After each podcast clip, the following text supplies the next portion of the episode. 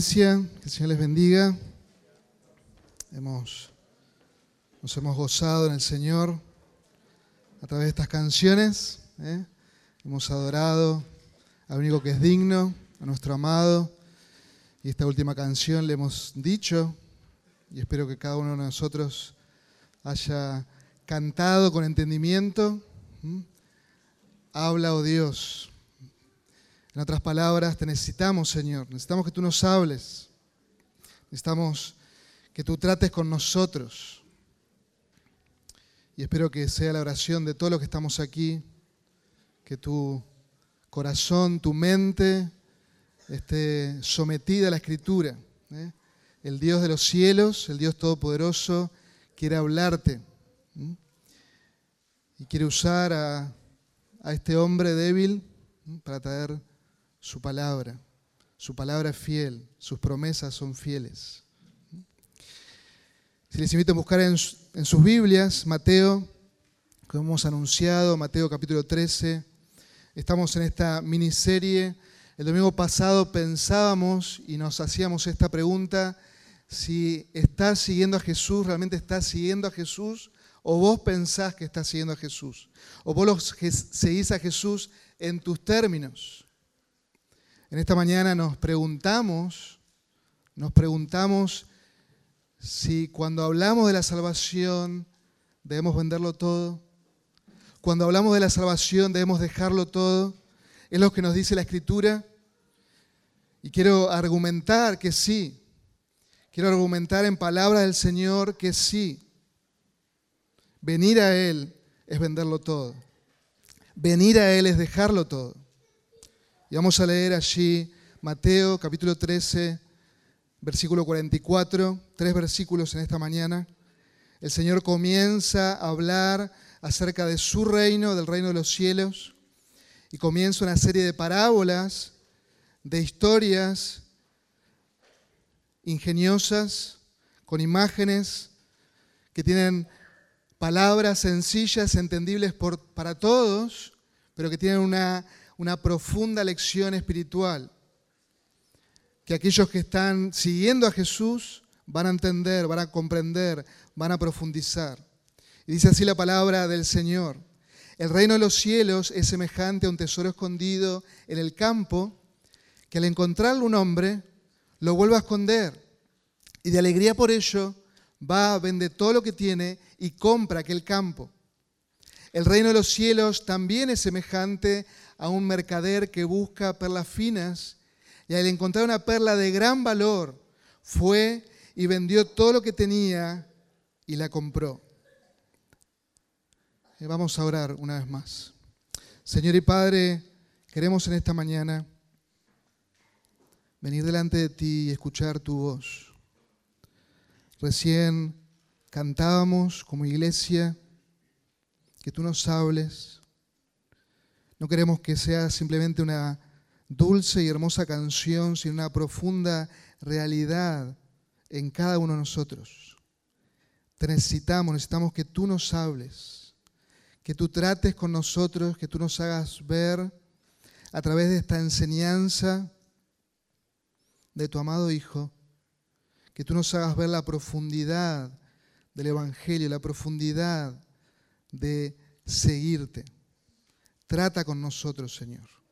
Oramos, oh Dios, por las personas nuevas que están aquí, que tú bendigas tu palabra, que ellos puedan estar atentos a tu voz. Oramos por los niños que están a ti, que puedan gozarse en tu verdad, que puedan entenderla.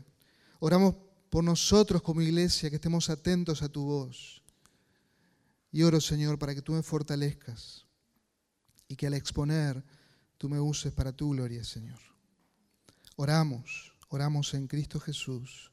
Amén y amén. El domingo pasado leíamos Lucas 14, el contexto es el mismo.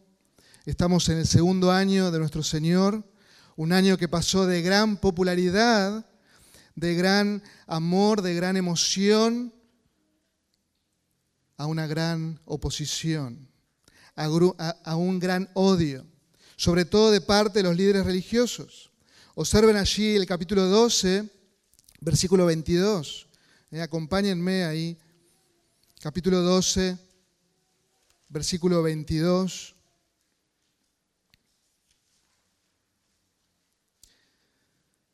El Señor estaba haciendo una serie de, de milagros y observen lo que acaba de hacer, dice el versículo 22. Entonces le trajeron un endemoniado, ciego y mudo, y ¿qué hizo el Señor? Lo sanó, lo sanó. Esta era una evidencia perdón, innegable que ellos debían ver y debían tener la conclusión, es el Mesías el que está en medio nuestro. El Señor Jesucristo lo sanó, de manera que el mudo hablaba y veía. Y todas las multitudes estaban asombradas y decían, ¿acaso es este el Hijo de David? ¿Acaso no será este el Mesías? ¿No será el rey que iba a venir? Y observen lo que dicen los religiosos, los fariseos. Versículo 24, pero cuando los fariseos lo oyeron, dijeron, no expulsa a los demonios, sino por Belcebú, el príncipe de los demonios. Y comienzan, hermanos, a blasfemar contra el Espíritu Santo, a blasfemar contra el mismo Señor, diciendo, diciendo a la multitud todo lo que Él está haciendo no es por el poder de Dios. Él no es un enviado de Dios. Están diciendo es un enviado del mismo Satanás.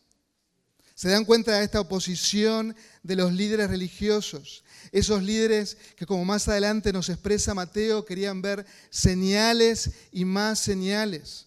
Pero su corazón estaba lleno de celo, de incredulidad. No podían llevar sobre sus hombros la evidencia innegable de que Jesucristo es el Mesías. Su corazón estaba cerrado. Sus oídos estaban cerrados, sus ojos estaban nublados por su odio, por ese celo religioso sin ningún propósito. Y eso se expresa en estas excusas, blasfemando así contra el Señor. A tal punto que la misma familia de nuestro Señor, María, los hermanos del Señor, están confundidos por esto. Y hacen un viaje hasta donde estaba nuestro Señor y ustedes pueden ver ahí los últimos versículos de este capítulo 12, con la intención de qué? De rescatar al Señor Jesucristo, de sacarlo del medio de esta posición, de tranquilizar el ambiente, de poner paz en la sociedad. Porque aparentemente, según los hermanos de nuestro Señor, Jesús está mal de la cabeza. Está diciendo que es hijo de Dios. Está confrontando a los, líderes. Y observen ahí, Dice versículo 46 del capítulo 12, para dar un contexto a nuestras parábolas de hoy. Mientras él aún estaba hablando a la multitud, he aquí su madre y sus hermanos estaban fuera deseando hablar con él. Querían hablar con él para sacarlo de la cena, para que todo esté en paz, en tranquilidad. Y alguien le dijo, he aquí tu madre y tus hermanos están afuera deseando hablar contigo. Pero escuchen lo que responde el Señor. Pero respondiendo él, al que se lo decía, dijo, ¿quién es mi madre y quiénes son mis hermanos? ¿Quiénes son? Observen las palabras del Señor. Y extendiendo su mano hacia sus discípulos, dijo, he aquí mi madre y mis hermanos. Porque cualquiera que hace la voluntad de mi Padre que está en los cielos, ese es mi hermano y mi hermana y mi madre. Lo que está diciendo el Señor Jesús es que en ese momento María, su madre, sus hermanos, no estaban viendo con claridad, no estaban viendo el propósito del Dios el Padre, no estaban viendo que Él había venido para rescatar lo que estaba perdido, para poner en regla lo que estaba desordenado, para enseñar la ley, para confrontar a estos líderes religiosos. Ellos no estaban viendo con claridad. Y claramente vemos por el resto de los evangelios que el Señor Jesucristo amaba profundamente a su madre, amaba a sus hermanos, pero ellos están con dudas también, están con un corazón dubitativo, ellos están con el deseo de sacar al Señor Jesús de escena y llevarlo quizás nuevamente a Nazaret, a seguir con la carpintería. No lo sabemos, no nos dice el texto, pero podemos suponer eso. Ellos querían sacarlo porque no estaban entendiendo bien y el Señor es claro Cualquiera que hace la voluntad de mi Padre, ese es mi familia. Por la gracia del Señor, María y sus hermanos pudieron ver el plan del Señor. Y luego al ver al Cristo resucitado, ellos creyeron en Él. Y tenemos parte de la escritura escrita por los medios hermanos del Señor, Santiago y Judas. Pero aquí ellos tenían ese corazón. Así que nos encontramos en medio de gran oposición y el Señor Jesucristo cambia su manera de enseñar. Ya no son grandes discursos como el Sermón del Monte. Él cambia su estrategia, cambia, su manera de enseñar, a tal punto que los mismos discípulos están asombrados de ese cambio. Comienza a hablarles en parábolas. ¿Por qué? Porque quiere velar la verdad para aquellos que no quieren escuchar. Las parábolas, las parábolas traen juicio y traen misericordia a oídos que no quieren escuchar. Pero a su vez las parábolas traen claridad, traen luz al creyente. Aquel discípulo que dice, Señor, por favor, explícame esta parábola. ¿Qué quieres decir con esto? Porque yo quiero saber, me interesa saber, quiero seguirte a ti. Debes recordar que toda la verdad escritural, toda la palabra de Dios es sumamente peligrosa. Porque el Señor te pedirá cuentas de lo que haces o no haces con la verdad que se te reveló. Tienes que prestar mucha atención. Verdad revelada por Dios, debes tomar nota y obedecer. Si querés seguir al Señor Jesucristo en sus términos, debes obedecer todo el consejo de Dios. Estas personas que rodeaban al Señor los religiosos no querían escuchar. Y Jesús vela la verdad, pero a los discípulos se las explica. Observen allí el comienzo del capítulo 13, luego de la primera parábola, el versículo 10. Los discípulos están asombrados por este cambio de enseñanza, cambio de estrategia, y le dicen, se acercan los discípulos, versículo 10 del capítulo 13, ¿por qué les hablas en parábolas? ¿Qué pasó acá? Y el Señor le explica. Y respondiendo él, el Señor Jesucristo les dice, porque a vosotros se os ha concedido conocer que los misterios del reino de los cielos, aquello que estaba oculto y que ahora se ha revelado. Eso es un misterio en las escrituras. Es aquello que estaba, tenía un velo, una cortina, y es descubierta y ahora podemos ver con claridad. A ustedes, a los discípulos se les ha a conocer los misterios del reino de los cielos, pero a ellos no se les ha concedido. Porque cualquiera que tiene, se le dará más y tendrá abundancia, pero cualquiera que no tiene, aún lo que tiene se le quitará. Por eso les hablo en parábolas, porque viendo no ven y oyendo no oyen y entiendan. Y en ellos en los fariseos, en los escribas, se cumple la profecía del profeta Isaías que dice, ahí menciona lo mismo que le pasó a Isaías en su tiempo, porque el oído del pueblo de Israel era eh, igual, su oído estaba engrosado, no escuchaban, su corazón estaba cargado de su pecado, no querían ir detrás del Señor, en el tiempo de Isaías y en el tiempo de nuestro Señor. Y por eso Él comienza a hablar a través de estas historias. Historias que nos llevan a, un, único, a, un, único motivo por el cual el Señor revela eso que es que nosotros tengamos vida, pero a su vez vela para aquellos que no quieren escuchar. Tenemos ahí nuestras, nuestras parábolas. El capítulo 13, versículo 43, 44, perdón, al 46. Y quiero que piensen de qué están hablando estas parábolas. Quiero que podamos hacer dos preguntas a nuestro texto. ¿De qué nos habla el Señor? Y rápidamente nos preguntamos qué nos quiere decir el Señor. Lo primero que quiero que veamos es que de qué el Señor nos está hablando acerca de qué, del reino de qué, de los cielos. Versículo 44, el reino de los cielos es semejante. Versículo 45, el reino de los cielos también es semejante. Así que claramente nos habla del reino de los cielos, del reino de Dios. Mateo en su condición de judío y para una audiencia judía, él trata de no mencionar el nombre de Dios. Por eso le llama el reino de los cielos, que es igual hablar del reino de Dios. Los otros evangelistas hablan del reino de Dios. No son dos reinos distintos, es un solo reino, el reino de los cielos, el reino de Dios. Así que el Señor quiere transmitirnos una verdad acerca del reino de los cielos. En palabras simples podemos definir el reino de los cielos, el reino sobre el cual el Señor Jesucristo, el Señor Jesucristo es el indiscutible Rey de Reyes y Señor de Señores. Es el reino en el cual Él tiene dominio y autoridad. Y vemos en la Escritura que el reino de los cielos es sinónimo de salvación. Ustedes recordarán a Juan el Bautista predicando en el desierto de Judea, cuando él proclamaba esta verdad de su boca, él decía, arrepiéntanse, ¿por qué? Porque el reino de los cielos se ha acercado, porque la salvación se ha acercado, por eso deben arrepentirse. En Marcos 1.14, el Señor Jesucristo, cuando ya Juan el Bautista es encarcelado, Él comienza a proclamar, a predicar el Evangelio en toda la región de Galilea. Él, él, comienza a anunciar las buenas nuevas de salvación y dice, el tiempo se ha cumplido, el reino de Dios se ha acercado. Arrepiéntanse y crean en el Evangelio.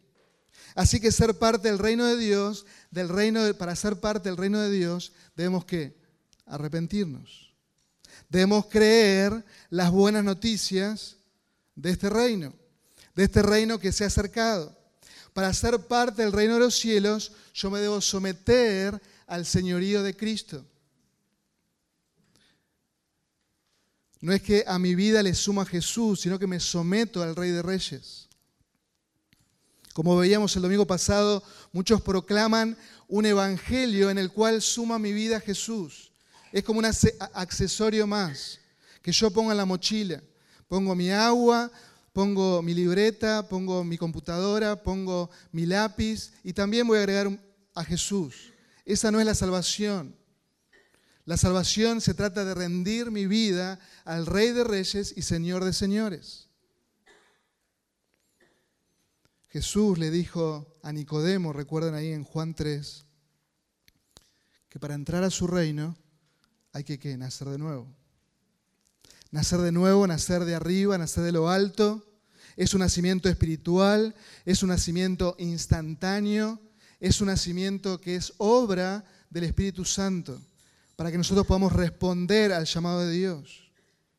Así que estar en el reino de los cielos es tener salvación. Estar en el reino de los cielos es haber sido perdonado por el Rey. Estar en el reino de los cielos es creer que el Rey de Reyes murió en mi lugar en la cruz del Calvario, que el Rey ha resucitado. Estar en el reino de los cielos es tener una nueva ciudadanía, es someterme al Rey, tanto en la salvación como en mi vida. Estar en el reino de los cielos es tener vida eterna es estar en el reino de la luz. Disfrutar de la comunión íntima con el Rey, pero también disfrutar de la comunión íntima con otros, con otros súbditos del Rey, que son nuestros hermanos, donde juntos nos sometemos al Rey. Sabemos que en el tiempo presente, el reino de los cielos, el reino de Dios, lo contemplamos en el plano espiritual. Lo, contemplamos en un plano en el cual no lo percibimos con nuestros ojos, pero lo, contemplamos en el plano espiritual, no es un reino geopolítico. El mismo Señor lo describió como algo que es invisible, intangible, pero llegará el día glorioso cuando el Señor venga y Él reine y Él regirá a las naciones con justicia y en verdad. Así que el Señor a través de estas dos parábolas quiere enseñarnos algo, acerca del reino de los cielos, de su reino. Y hablamos que el reino de los cielos es un sinónimo de la salvación, de nuestra salvación. Es sinónimo de estar bajo su señorío. La segunda pregunta que quiero que nos hagamos en el tiempo que nos resta es qué es lo que el Señor quiere decirnos acerca de su reino, de esta salvación. Y el Señor presenta dos escenas. Presenta a un caminante que está en el campo, en un campo, y él casi como que se, se tropieza con un tesoro escondido en ese campo.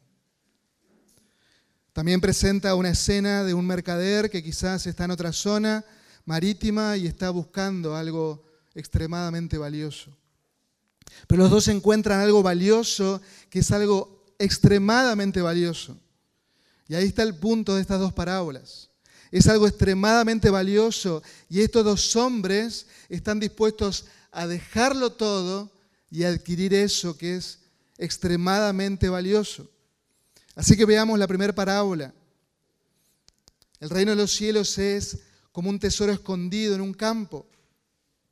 ¿Y a quién no le gustan las historias de tesoros? ¿Eh? Creo que todos los que estamos acá nos encantan ese tipo de películas.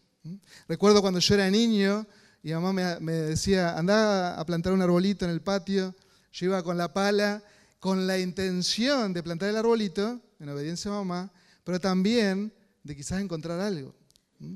Y uno cuando ponía la, pala y hacía tac, uno tenía la ilusión, ¿no? Quizás había mirado una película, uh, mirá si hay un tesoro acá y nadie sabía. Y cuando buscaba un poquito más, era un pedacito de ladrillo, una, teja. Y creo que a todos nos ha pasado. Pero encontrar un tesoro es algo increíble. Y vemos en las películas, pero también ha, sucedido en la vida real. Incluso hace relativamente poco, eh, en el 2014, una pareja en el norte de California, en su patio que habían comprado, en su casa, encontraron sin querer una lata de monedas que estaba acompañada por siete, monedas, por siete latas más y un valor aproximado de 10 millones de dólares ahí en su patio. No los quiero a toda esta tarde buscando en el patio. Ahí en su patio. Una cantidad impresionante. Y ustedes pueden, pueden buscar en internet esta historia y otras historias más. Historias de tesoros escondidos. Y en el tiempo del Señor era muy común que las personas puedan guardar sus joyas, el poco dinero que tenían, en algún campo ni siquiera el campo de ellos, en algún lugar. Porque había muchas guerras, había ladrones, las casas no tenían alarma, ¿eh? no había ningún tipo de seguridad. Lo más seguro era guardarlo bajo tierra, hacer un mapita y tener la herencia bien reservada ahí, la herencia familiar. El historiador Josefo nos dice y nos relata que en la destrucción de Jerusalén, en el año 70, por Tito Vespasiano, dice él y relata en su, en su libro, en uno de sus libros, dice, no pequeña cantidad de las riquezas que habían estado en esa ciudad, en Jerusalén, estaba todavía entre sus ruinas, porque muchos la escondían incluso en la casa del vecino del lado de afuera. La escondían, estaba ahí en sus ruinas. Y dice Josefo, una gran cantidad de las cuales los romanos cavaron y, las encontraron. Pero la gran mayoría estaba todavía en los campos. Era común en esos días. Así que la audiencia original sabía de lo que el Señor Jesús les estaba hablando, tratando de comunicar, era algo común para ellos. Ustedes recordarán allí la otra parábola en Mateo 25, cuando el Señor describe a un mayordomo que es infiel que es un perezoso. ¿Y qué dice el Señor? Cavó en tierra y escondió el dinero de su Señor. Porque era algo totalmente común, en lugar de, invertirlo.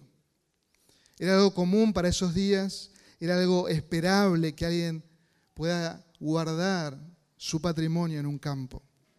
No sabemos muchos detalles de ese hombre, ni siquiera de ese tipo de tesoro, pero lo que sí vemos y lo que el Señor resalta ese, que ese tesoro tenía un valor incomparable, de mucho valor, el cual al encontrar lo que hizo lo volvió a esconder. ¿Para qué? ¿Para qué? Para hacer una locura. una locura vender todo, comprar ese campo y quedarse así con ese tesoro. Algunos han dicho, bueno, pero ese tesoro era del dueño del campo. Como le dije recién, no, porque la gente escondía en diferentes campos. El dueño de ese campo ni sabía que estaba el tesoro ahí. Él lo que, lo que hizo se, se basó sobre la ley rabínica que decía que cualquiera que hallaba algo fuera de su casa era suyo. Si vos encontrabas algo en la vereda, era tuyo, o en tal campo, era tuyo. Así era la ley. Y el Señor contó esta parábola en el marco de esa ley. Pero presten atención. El Señor quiere enseñarnos en esta primera parábola que el hombre, este hombre, se volvió loco por algo extremadamente mayor, de un valor incalculable. Él vendió todo. Quiero que te pongas en su lugar, acá en, el, en este siglo. ¿no? ¿Qué haríamos nosotros? Agarramos el celular, ¿eh? en mi caso la llamo Caro, Caro, prepara los bolsos que nos vamos de casa, ponemos el cartel de venta, vendemos todo, los autos, las perras de nuevo, todo lo vendemos. Lo vendemos todo porque no vas a creer lo que encontré. Y compramos ese campo y adquirimos ese tesoro. Recordamos la pregunta inicial, venderlo todo, dejarlo todo. Y la respuesta es sí, claro que sí. Este hombre estaba realmente feliz por ese tesoro encontrado y rápidamente hizo algo extremadamente arriesgado, venderlo todo y adquirir algo de un valor incalculable. Segunda parábola, encontramos a un mercader, a un hombre de negocios, a un mayorista de perlas, que buscaba buenas perlas para su negocio. Seguramente iba de ciudad en ciudad, en la zona marítima, y buscaba en esos puertos estaciones comerciales de perlas finas para así poder sustentarse y vivir. Tener perlas en aquel tiempo era como tener diamantes hoy. Quizás hoy en día se sigue la, comercialización de las perlas, pero quizás podemos pensar en nuestra mente como tener una bolsita llena de diamantes. Una perla bien formada es como tener una, una gema de gran valor. Y grandes fortunas estos hombres llevaban en sus bolsillos. Estos llevaban grandes fortunas, esas perlas tan preciadas. Algunos hombres buzos intrépidos se ponían algunas pesas, algunas piedras para sumergirse. No tenían ningún tipo de equipo como tenemos hoy. Algunos perdían su vida en la búsqueda de esas perlas, de esas ostras en el lecho marino con la esperanza de encontrar una perla fina. Y este hombre, que estaba acostumbrado a ver las perlas, encontró una de un valor impresionante. Encontró una que era bellísima. Encontró una que lo volvió absolutamente loco porque él hizo una locura comercial. Él vendió absolutamente todo y se quedó con esa perla de gran valor. Estos hombres de negocios siempre estaban invirtiendo en busca de buscar más ingresos pero nunca de dejarse de quedarse sin nada. Un comerciante inteligente nunca podía dar todo su capital por una sola perla. Pero este mercader sí lo hizo. Lo invirtió todo, absolutamente todo. Si tuviéramos un asesor de negocios, le preguntaríamos, ¿vos me dejás invertir todo en esto? Y él te va a decir, no, quédate con algo, no sea que te vaya mal, siempre es bueno tener algo para seguir invirtiendo, para seguir adelante. Estás totalmente todo si estás dispuesto a venderlo todo y dejarlo todo. Este mercader estuvo dispuesto a eso. Y no tenía ningún tumor en la cabeza, no. Él se volvió loco por esa perla de gran precio, de gran valor, por su hermosura. Y no le importó lo que podían pensar sus compañeros de negocios, él hizo esta locura comercial y vendió todo para adquirir esa perla de gran valor. La idea central es la misma que la parábola anterior. Vendió todo lo que tenía y la compró. Se dan cuenta que el Evangelio, la salvación, se trata de venderlo todo, dejarlo todo, de arriesgarlo todo por algo que es extremadamente más valioso, que es mayor, de un valor incomparable, infinitamente mayor. El Señor nos plantea en estas dos parábolas todo lo opuesto a lo que los inversores nos dirían. Venderlo todo, dejarlo todo, ¿estás realmente dispuesto a perder tu vida para ganar?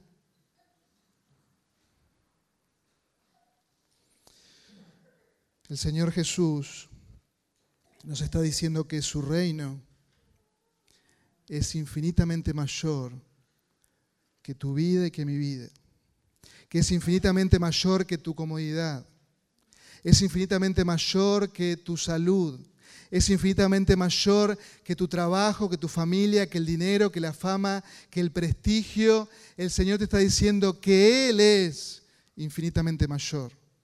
Él es el Rey. Su reino es infinitamente mayor que todo lo que vos tenés hoy, lo que el mundo te puede ofrecer. La salvación que Cristo ofrece es de un valor incalculable, por el cual vale la pena que perderlo todo. Vale la pena perderlo todo, dejarlo todo, porque a fin de cuentas lo que tendrá valor en la eternidad es si estás en Cristo o si no lo estás. Nuestro tiempo aquí es muy breve y uno se da cuenta que ya no es el mismo hace un año atrás. Uno se da cuenta que los niños van creciendo y que las arrugas van apareciendo. En mi caso, que el pelo se va yendo. Los años pasan rapidísimo.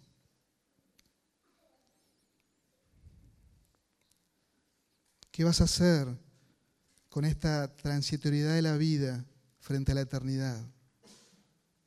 ¿Qué vas a hacer? Claramente vemos que el reino de los cielos, la salvación, y podemos decir el Señor Jesucristo es nuestro Salvador, nuestro Redentor. El Señor Jesucristo es ese gran tesoro.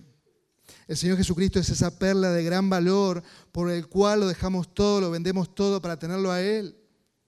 Es el, incomparable valor de tener a Cristo. Se dan cuenta que el Evangelio está centrado en Dios. La salvación es, es diocéntrica, no es antropocéntrica.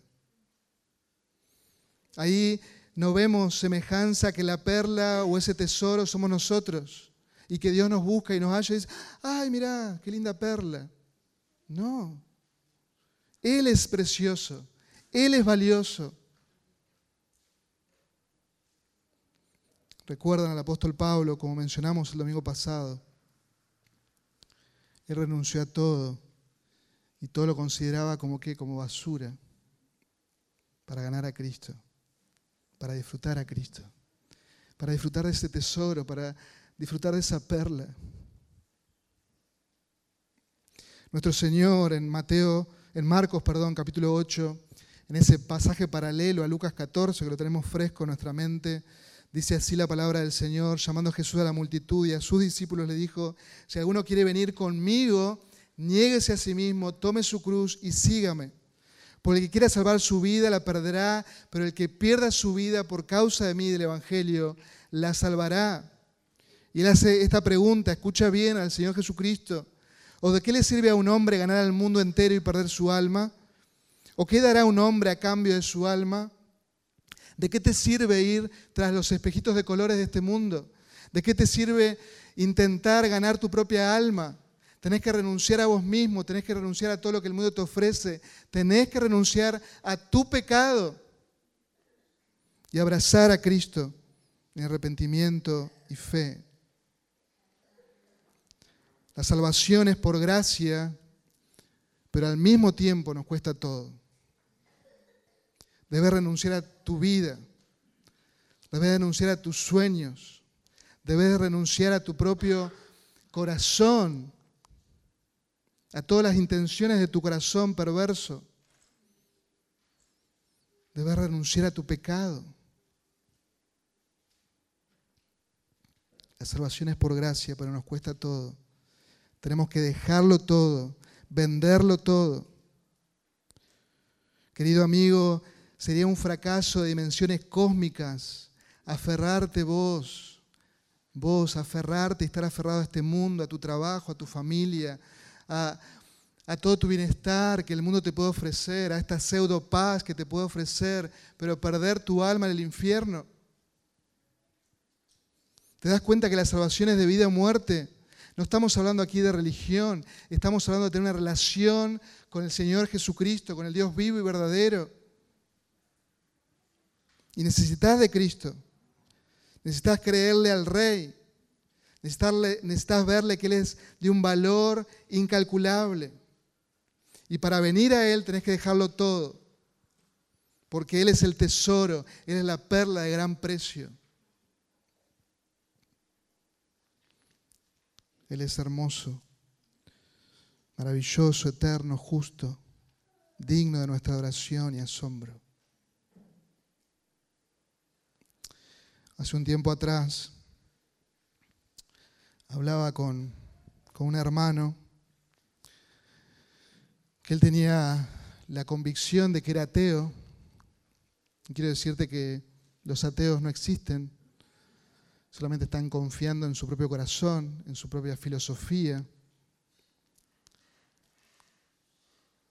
Y este, este hermano nuestro, por la gracia de Dios, me decía, yo comencé a leer la Biblia con la intención de aferrarme más a mi creencia de no creer en Dios. Pero él se enamoró de Jesús. Él vio la perla de gran precio. Él vio el tesoro escondido. Él vio al Señor Jesucristo, revelado en su palabra. Él se sometió a su señorío. Él creyó en el Dios vivo y verdadero. Se dan cuenta que el reino de los cielos, el seguir a Cristo, no da lugar a tibios, no, da lugar a indecisos, a inconstantes, los dubitativos no pueden entrar en el reino. O te aferrás a Cristo o seguís como estás. Como decían los reformadores, es solo Cristo. No Cristo más algo, es solo Cristo.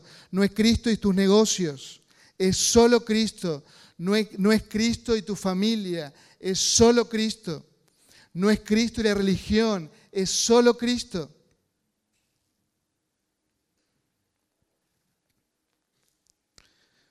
Lo que el Señor nos da en estas parábolas es que su reino tiene un valor supremo, incalculable. Y ese valor no es dado por nosotros, no es un valor subjetivo, que uno puede decir, bueno, esa perla es linda para mí, ese tesoro es lindo para mí. No, ese valor que tiene el reino de los cielos es un valor intrínseco en sí mismo, un valor absoluto. Es saber de que todo puede pasar de moda, todo se puede perder, deteriorar, en este mundo marchitar, pero el reino de los cielos es un reino que no tiene ningún tipo de deterioro, inmutable, perpetuo, incontaminado. El reino de los cielos, esta salvación que tenemos, que está descansando en este mundo que está maloliente, está descansando en este mundo que se pierde en el pecado es ese tesoro, esa perla de gran valor, que a los pobres y miserables como nosotros nos hace ricos, porque estamos en Cristo. Tenemos valor porque nuestra posición en Él. Somos dignos porque Él nos hace dignos. El Señor nos ha salvado y nos ha perdonado. El Rey de Reyes es incomparable. Y Él extiende su mano de amor, de misericordia, pero para Dale la mano a Él, tenés que dejarlo todo. Tenés que dejarlo todo. No podés darle la mano y seguirte amando a vos mismo. No podés.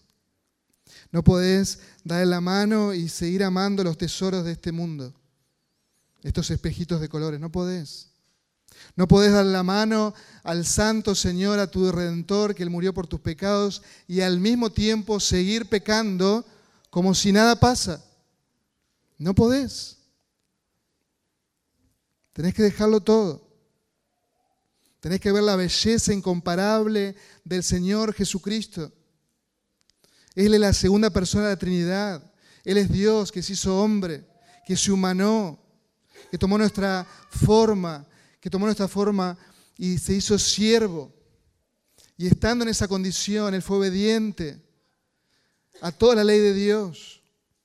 Mostró el estándar que Dios demanda. Él cumplió la ley de Dios a la perfección. Él es el perfecto, el hombre perfecto.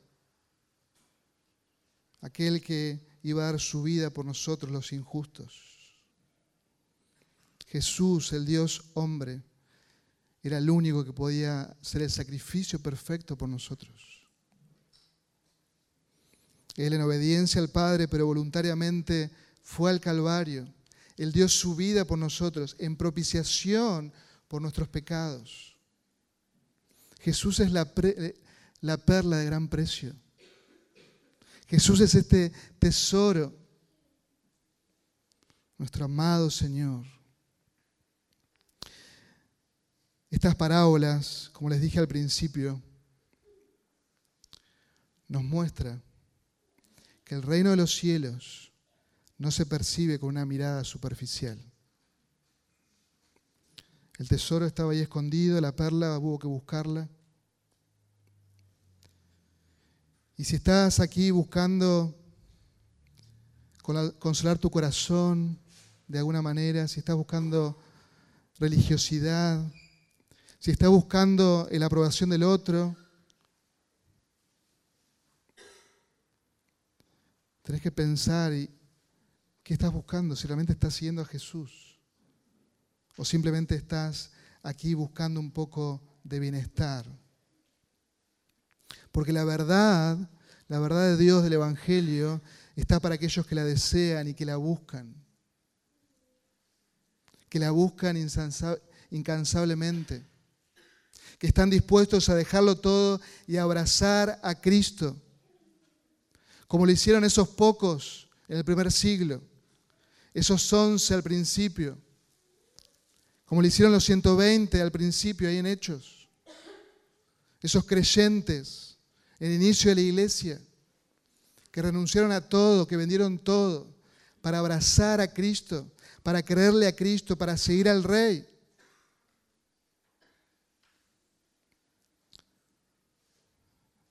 La fe salvadora tiene un alto costo.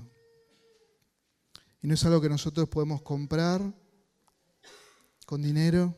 No está hablando de eso el Señor, que nosotros debemos vender todo y comprar ese, la salvación no está hablando de eso, sino del valor que tiene la salvación, Cristo mismo. Cristo mismo.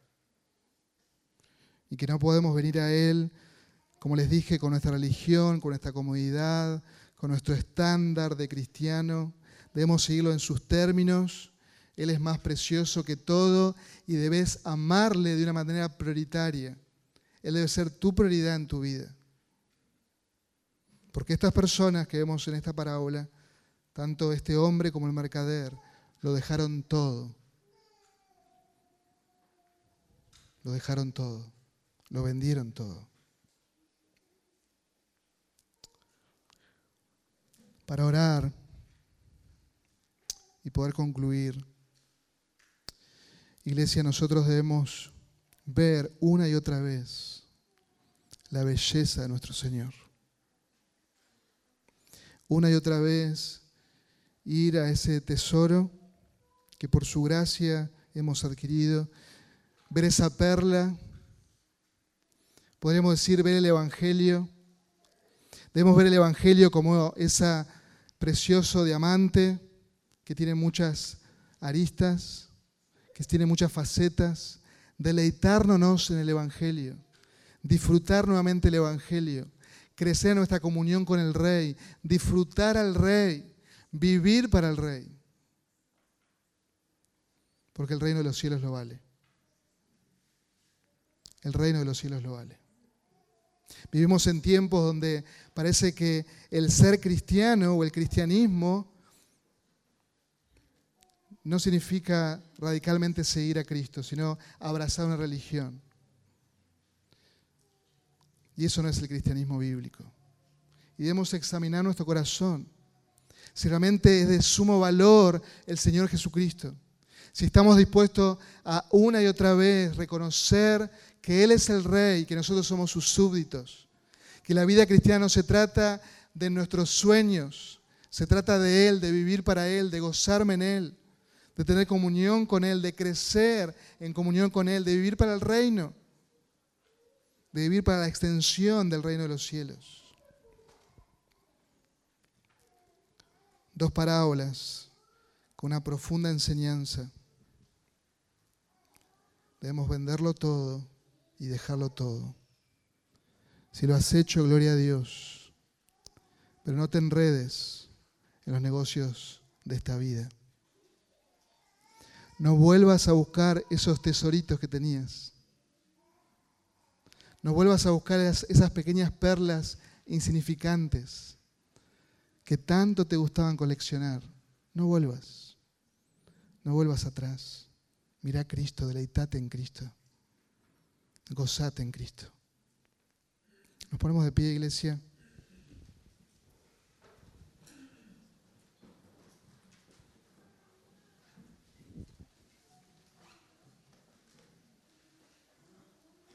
Sigamos a, a orar. Y luego me gustaría, no sé dónde estaba, si podemos cantar Sé mi visión antes de los anuncios. Sé tú mi visión, por favor. ¿Mm? Vamos a orar. Señor y Padre, estamos agradecidos por tu palabra y gracias. Señor, gracias por esta historia breve pero con tanto significado de nuestro amado Salvador. Queremos agradecerte, Señor, porque en tu gracia somos de los pocos que tú nos has revelado los misterios del reino. No porque nosotros seamos más inteligentes, sino porque tú tuviste misericordia de nosotros. Y tú abriste nuestra mente, nuestros ojos, para ver ese tesoro precioso, para ver esa perla de gran valor, y el cual lo hemos dejado todo para seguirte, Señor. Lo hemos dejado todo, hemos renunciado a todo por seguirte. Hemos destronado nuestro yo de nuestro corazón y Cristo reina en nuestra vida. Y esto es por obra tuya, Señor. Y queremos en esta mañana como iglesia, una vez más, someternos a tu señorío, someternos a tu reinado, recordar y traer a nuestra mente, a nuestro corazón, que hay un solo rey de reyes, que hay un solo Señor de señores, y que todos nosotros, tus discípulos, tus hijos, los súbditos del rey, debemos seguir. Oh Señor, trata con tu pueblo en esta mañana. Necesitamos una y otra vez volver a, a ver la belleza de nuestro amado Salvador. Deleitarnos en estas buenas noticias de salvación. Poder recordar todo lo que tú nos has perdonado, Señor. Y ver esta nueva creación que somos en Cristo recordar esta nueva identidad que tenemos en Cristo, recordar cada una de tus promesas, recordar que pronto el Rey viene y que debe encontrarnos viviendo para Él, no durmiendo, no nuestros negocios. Trata con nosotros, Señor. Que nuestros corazones en esta mañana tú los peces a la luz de tu palabra, Señor. Y Padre amado, Padre bueno, si en esta mañana hay personas que aún no te conocen, que tú trates con ellos. Y que luego al saludarnos podamos una vez más, con gran gozo, compartirles el Evangelio. La necesidad que ellos tienen de Cristo. Porque solo Jesucristo salva. Solo Jesús es el camino, la verdad y la vida. Gracias te damos, Señor. Toda la gloria y toda la honra sea a ti. En Cristo Jesús oramos. Amén.